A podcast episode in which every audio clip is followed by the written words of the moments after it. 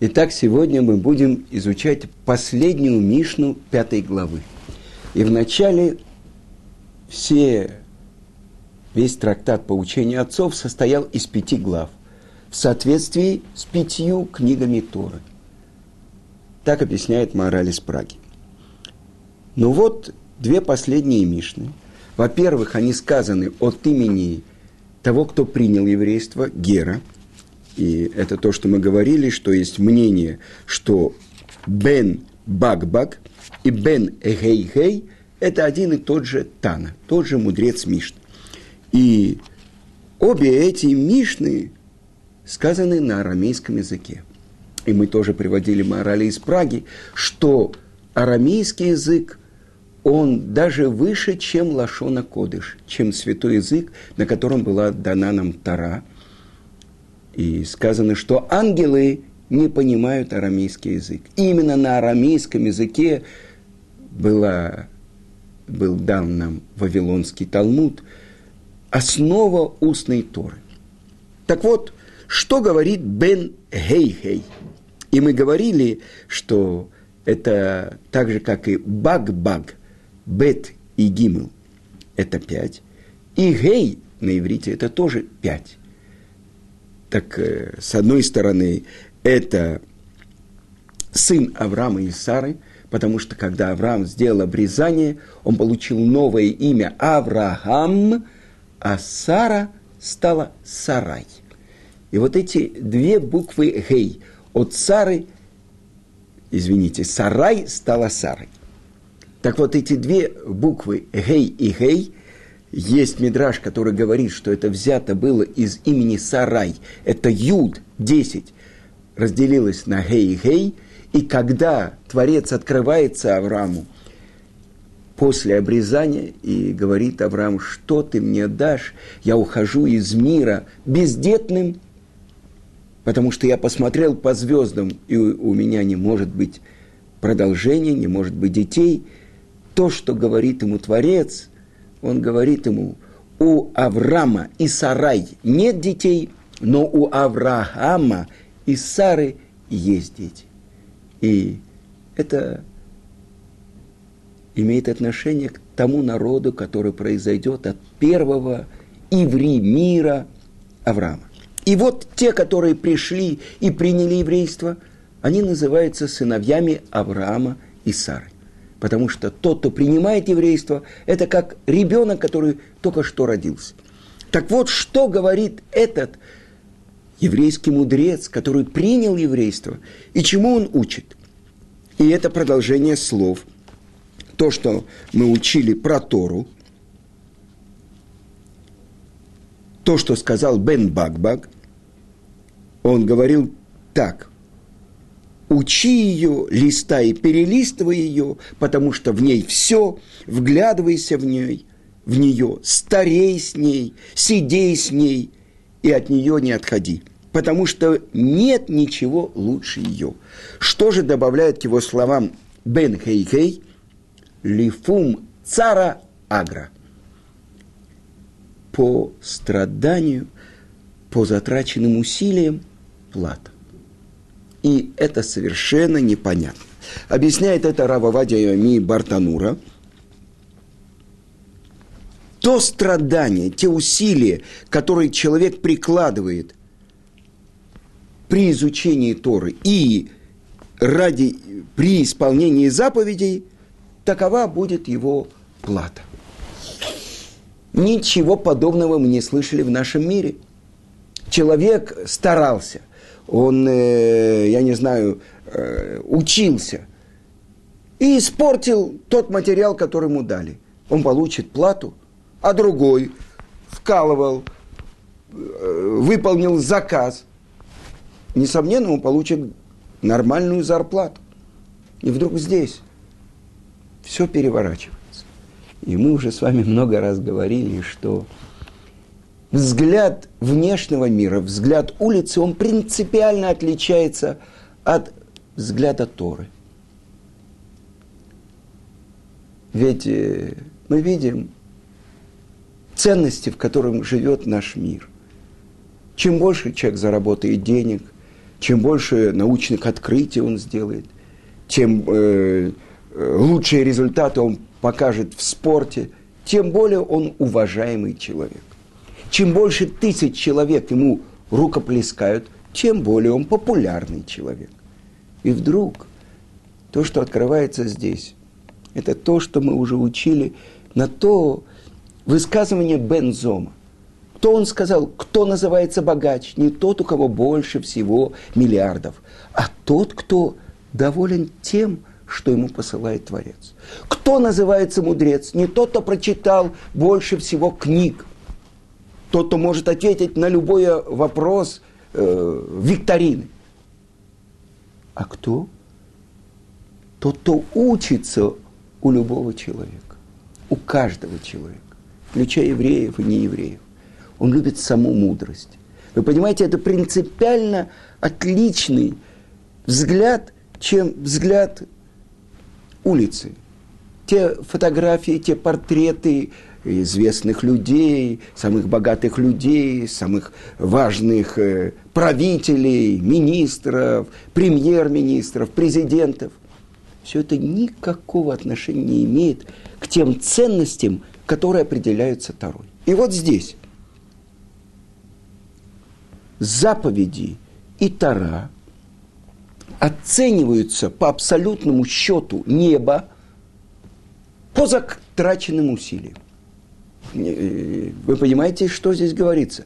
Самый величайший мудрец поколения и человек, который начал учить Тору, когда они завершат свои годы, может быть, окажется, что плата того, кто э, только начал учиться в 30 лет, в 40 лет, может быть гораздо больше того, кто начал учиться в три года, и кому очень легко дается учение. Это то, что мне рассказывал э, глава Ешивы Тифрах, одной из самых особенных ешив Израиля, Равпильц, что он говорил, в детстве меня отец целовал в лоб и хвалил за то, что я учил Тору. А вы пришли из пустыни – он говорил это одному Бальчува из Москвы, который сейчас стал настоящий Бен Тора. Полдня и даже больше, чем полдня он посвящает только Торе. Недавно я с ним говорил, он говорит, ты знаешь, что я делаю в своем офисе? Я говорю, что? Учу Тору. Я говорю, что вы? Занимаетесь бизнесом. Вы же один из первых, который понимает, как правильно тратить деньги, которые вы зарабатываете. Но это отдельный вопрос. Итак, как же это можно понять? Все наоборот. То есть есть особенное. Больше того, то, что говорят наши мудрецы,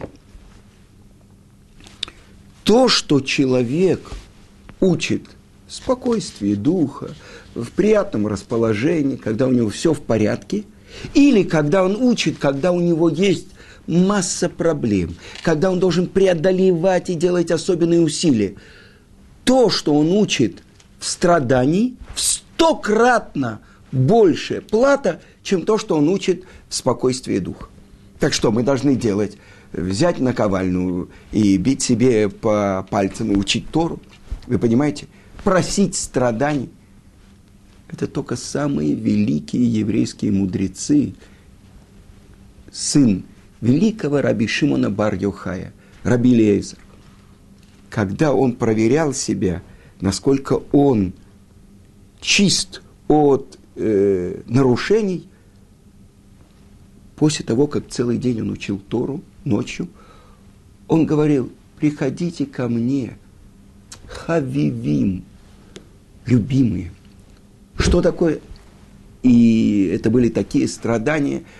Но мы не просим страданий. Больше того, мы хотим быть здоровыми и богатыми, а не бедными и больными.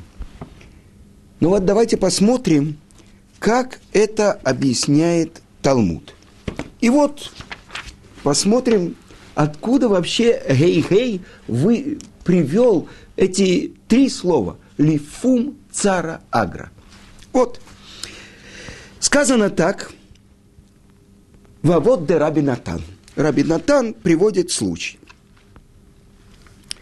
Однажды Елеля Закен, э, старец Гилель, который стал главой Санедрина, вернувшись из Вавилона, который учился у Шмая и Автолиона, И во главе еврейского народа тогда стояла семья Бен Бетера, и они не знали ответ на один вопрос.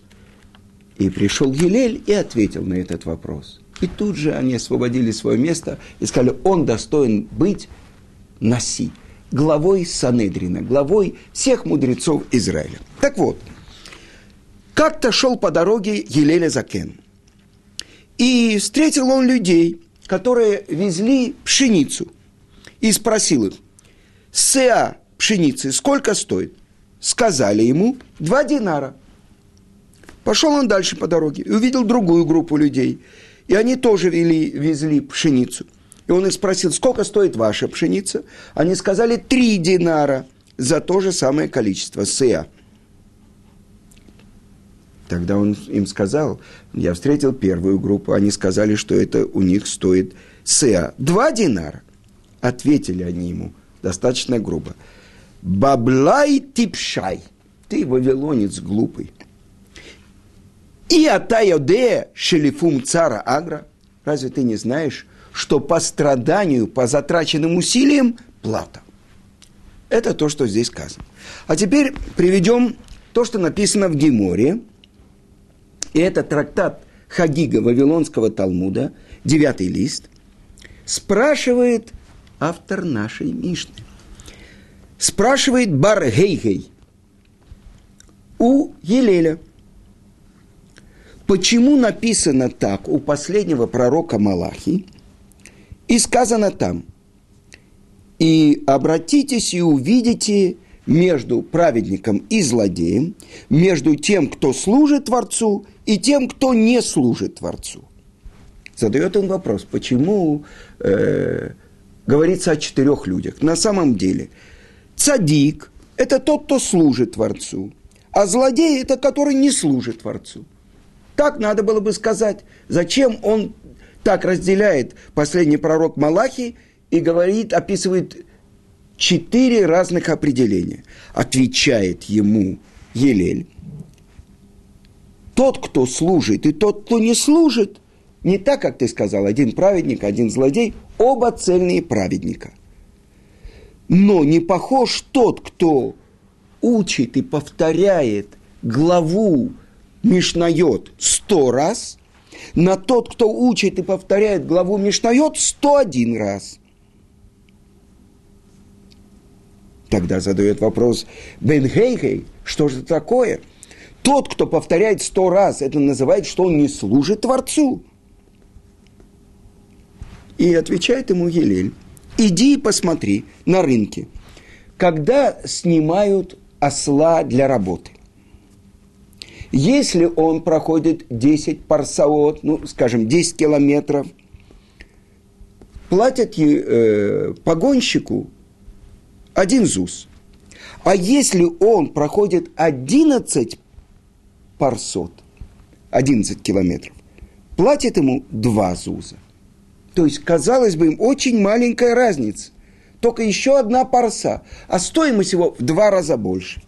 Что же это значит, чему это учит? Это учит тому, что тот, кто после ста раз еще один раз повторил. Это особенный человек, и это тот, кто служит Творцу. Больше того, продолжает Гемора и говорит, что по приложенным усилиям, по затраченному жизни, страданию, получается плата. Дальше.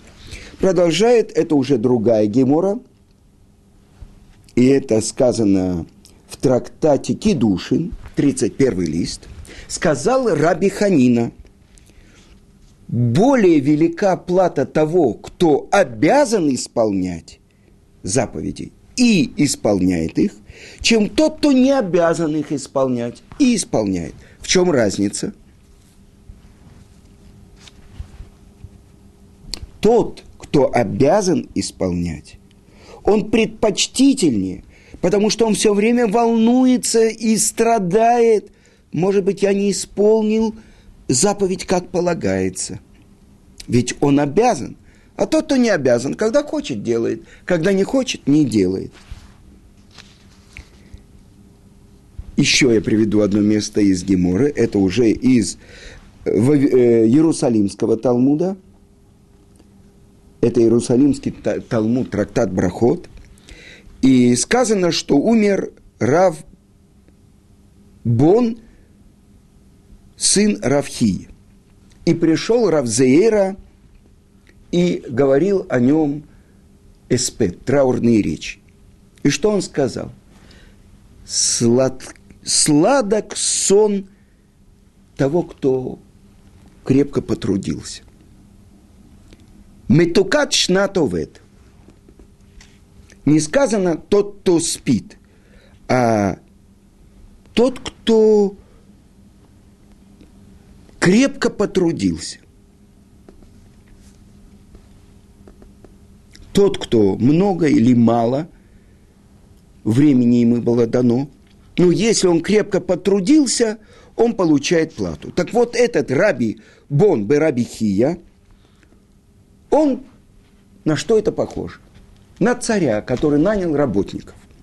И он увидел, как один из работников прикладывает большие силы, старается, и он прошел гораздо дальше, чем все другие работники. Тогда, чтобы не вызывать ревность, зависть, он взял его и э, начал беседовать с ним, и переходил с ним с одного места на другое. В конце рабочего дня все работники получили одинаковую плату. И те, кто работали весь день, 8 часов, и тот, кто проработал только 2 часа ту же самую плату. И тогда эти работники возмутились, он же прохлаждался, как же он получил ту же плату? И ответил тогда царь, что его плата такая, что за два часа он сделал то, что вы и за восемь часов не сделали. И оказывается, что этот молодой Рав, который умер, ему было 28 лет, но он успел сделать и выучить столько, что другие не могли выучить даже за сто лет. И в чем смысл? Один человек э, умирает после того, как он послужил Творцу 10 лет. Ему, скажем, в 20 лет, или вот как в этом случае 28 лет. А другой умирает в 70 лет или в 80 лет. Почему же такая, э, как бы, какую плату он получит? Так сказано так, что есть как бы объяснение и претензии у того, кто уходит раньше, что он сказал, посмотри, сколько я проработал за те 10 лет, за те 18 лет, с 10 лет до 28. Если бы ты меня оставил в мире – то до 70 лет сколько бы я успел сделать? И это говорит о прикладывании усилий. Есть особенная плата тому, кто вкладывает свою жизнь в служение Творцу. И это, несомненно, преодоление. В другом месте Талмуда сказано, почему тот, кто обязан и исполняет, его плата выше, чем того, кто не обязан и исполняет. И объясняет там Талмуд – Потому что у того, кто не обязан и исполняет, у него нет дурного начала. А здесь у человека, который обязан, против него выступает очень сильное дурное начало. И он должен это преодолеть. Итак, определение. Плата по абсолютному счету на небесах не за достигнутые успехи, а за те усилия, которые прикладывает человек, те старания, страдания, которые он выносит, чтобы исполнить волю Творца. И я приведу вам один пример. Это история про великого Ария Кодыша. И вы знаете, что Ария Кодыш родился в Иерусалиме, а потом после смерти его отца, его мать э, вернулась к родственникам в Египет – и в определенном возрасте он э, стал э, отдельно, как когда он женился, э, у него было особенное место, где он в одиночестве изучал э, открытую часть Торы, и есть э, у нас ответы его, которые в законе э, приведены. И он изучал, э, он изучал глубокие тайны Торы. И сказано, что к нему приходил пророк Ильяу, и,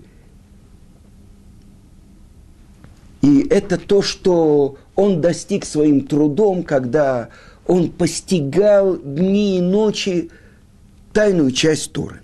И вот открылся ему, э, меня спрашивают, да, в каком месте Талмуда приводятся эти вещи. Я уже сказал, это э, первое, это из трактата Хагига, девятый лист, а это из Кедушин, э, 31 лист. И это из пророка Малахи, третья глава, 18 э, строчка. Я ответил. Так я продолжаю говорить про э, Аре Кодыша. И вот открылся ему э, пророк Ильяу. Ему было тогда 36 лет. И он сказал, что тебе осталось два года до смерти. И что он должен отправиться в Цфат, и там он должен встретить Раби Хайма Виталя и передать ему знание, то, что открылось ему, те величайшие знания тайной части Торы, то, что называется сод, Равхайму Виталь.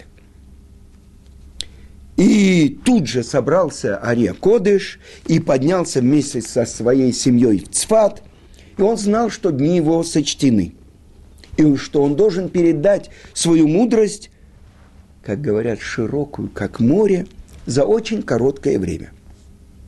Но несмотря на это, он сидел и ждал около шести месяцев, пока придет к нему Равхаим Виталь.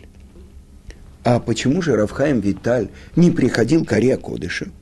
Потому что он считал себя самого великим каббалистом, ведь он уже написал свое толкование на книгу Зор. Тем временем имя Ария Кодыша распространилось и стало известно. И вот наступил день, и Равхаим Виталь постучал в двери дома Ария Кодыша. Сказал он себе, пойду и посещу его, и проверю, верен ли этот слух.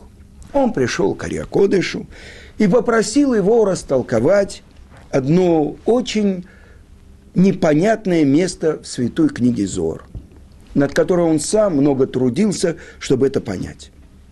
И тот час начал говорить Ари и открыл ему очень глубокие тайны, которые заключены были в этом месте. И все изложил ему ясно и понятно. Выслушал Равхаим и немного растерялся. Спросил он у Ария Кодыша объяснить другую часть Зора – и тут же Ария Кодыш объяснил ему, как говорят, все проходы к свету, которые заключены были в этих словах святой книги «Сияние», составленную, записанную учениками от великого Таны Раби Шимона бар -Яхая. Когда услышал Равхаим Виталь объяснение Ария Кодыш, его душа чуть не оставила его тело. И он увидел себя как какого-то жалкого лисенка перед могучим львом.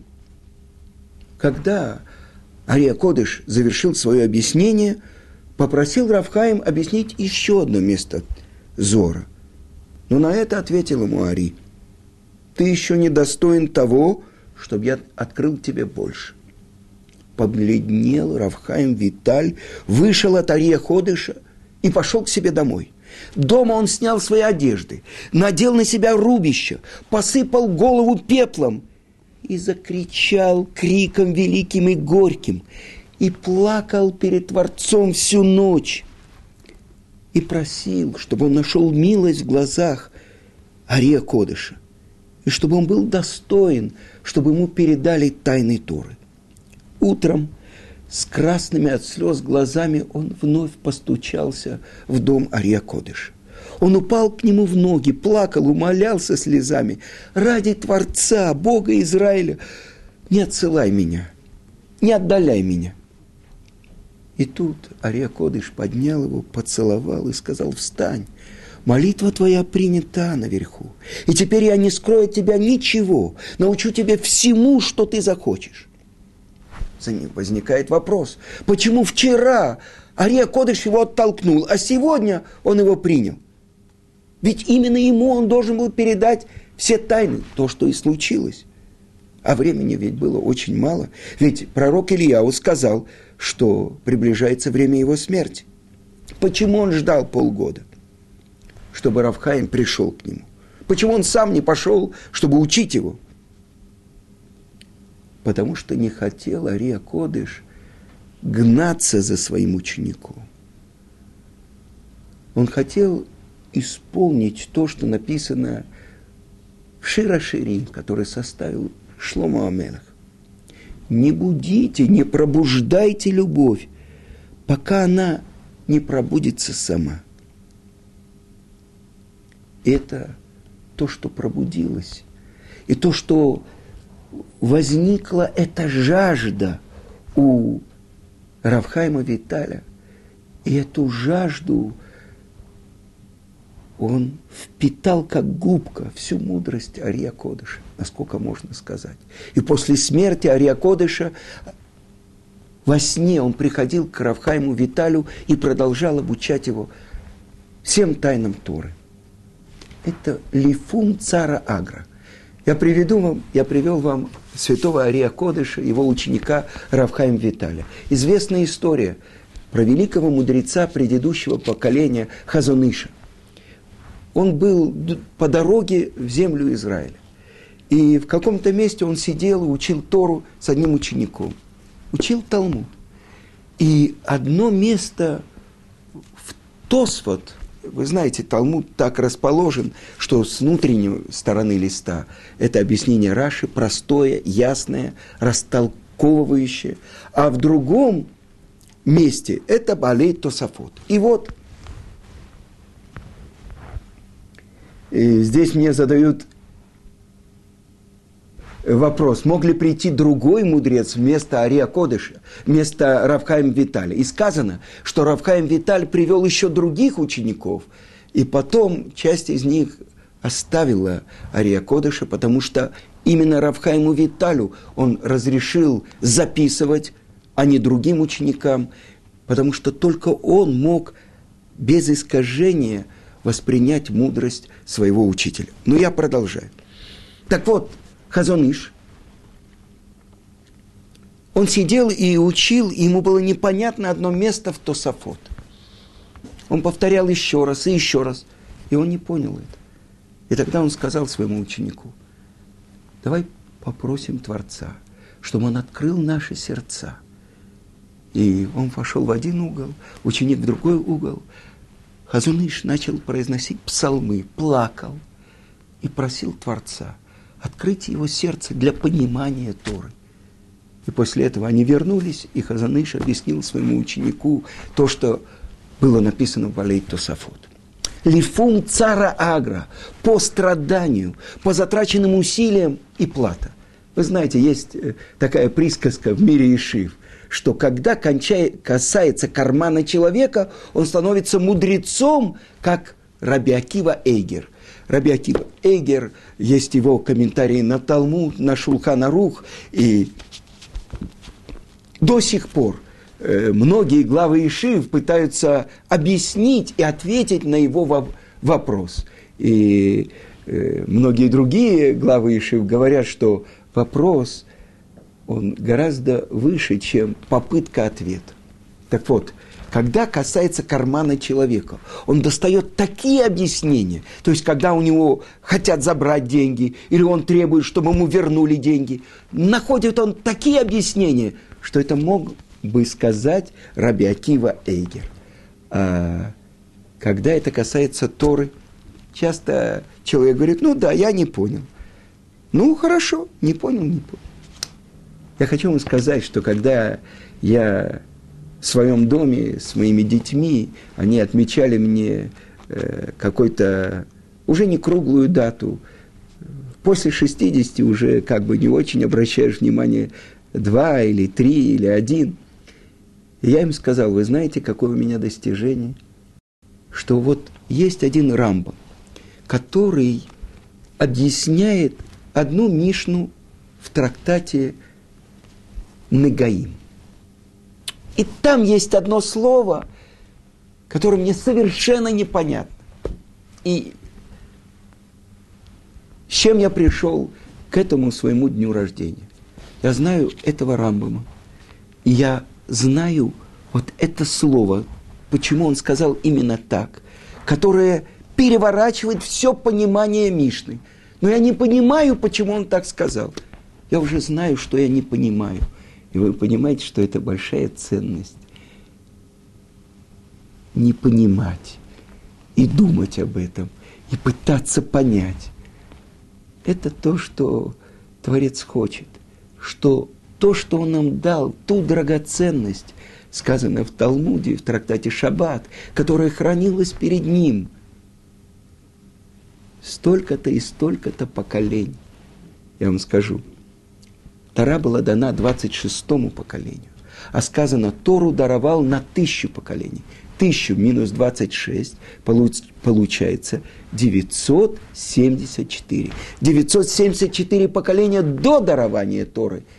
Эта драгоценность была перед Творцом.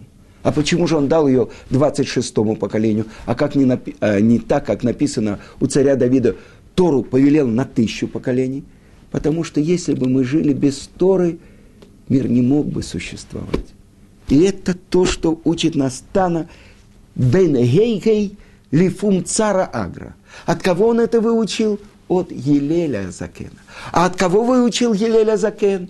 От тех людей, которые шли продавать пшеницу. И одна пшеница стоила всего два, а другая стоила три. Почему? Потому что затрачено было больше усилий. Сейчас бы мы сказали, она особенно чиста, эта пшеница. Там не было ядов, химикатов. Абсолютно чистый продукт это то, что выучил Елель. Это то, что выучил от него Тана бен Гей. Гей. И он говорит, что по счету неба, по затраченным усилиям, ты получаешь плату.